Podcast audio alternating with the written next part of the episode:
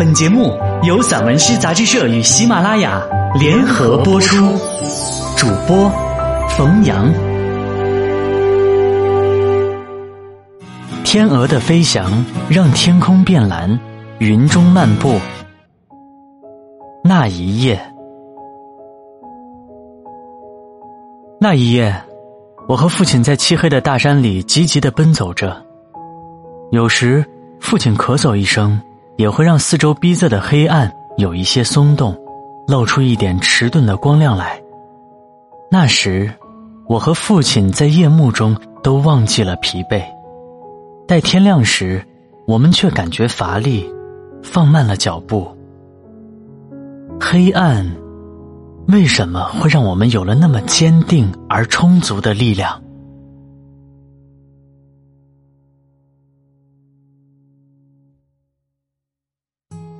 比早晨更早的是父亲，比早晨更早的是父亲。他在半夜起身，摸黑干了一会儿活儿然后天才蒙蒙亮。现在，牛棚早已空下来，院子里再无一点动静。有一颗流星，滑落在篱笆墙上。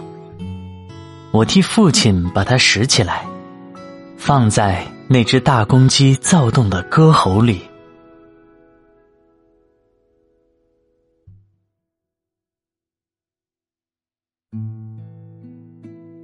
有很多柞树叶子干枯了，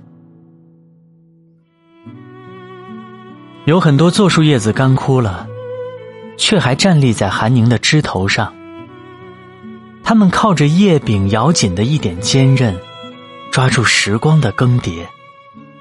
他们一直等到春天来时，才松开自己，向死而生，在疾风里发出一阵阵飞奔的声响，激荡一座座大山。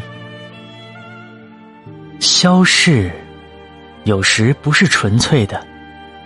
那些宽阔的作业，用不懈的干枯，让自己接近真理和无畏。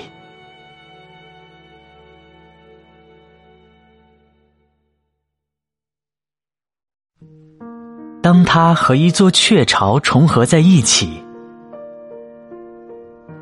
落日在橘红的林间渐渐滑落下来。当它和一座雀巢重合在一起。它就有了一瞬间的停顿，稀疏的光芒让雀巢慢慢变黑，平野空阔，暮色向中间聚拢，成为我们的村庄，成为灯火来临的理由。父亲轰鸣的马达还在秋天的路上。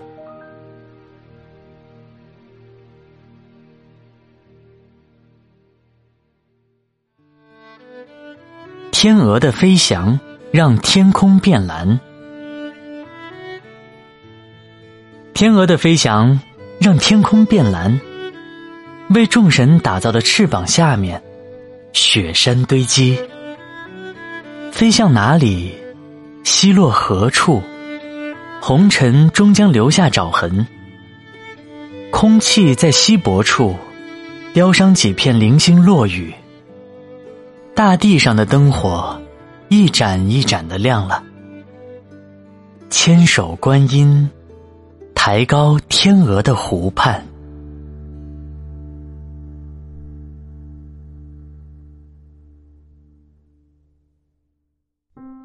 天空滑入湖水，天空滑入湖水，繁星化作水底发光的生物。水边白马的眼里，波光荡漾。在黑夜里开始的驱驰，是一生不可剥夺的使命。当马背上变得空旷，马儿已横渡沧浪，又回到初始，回到一座湖泊的传说。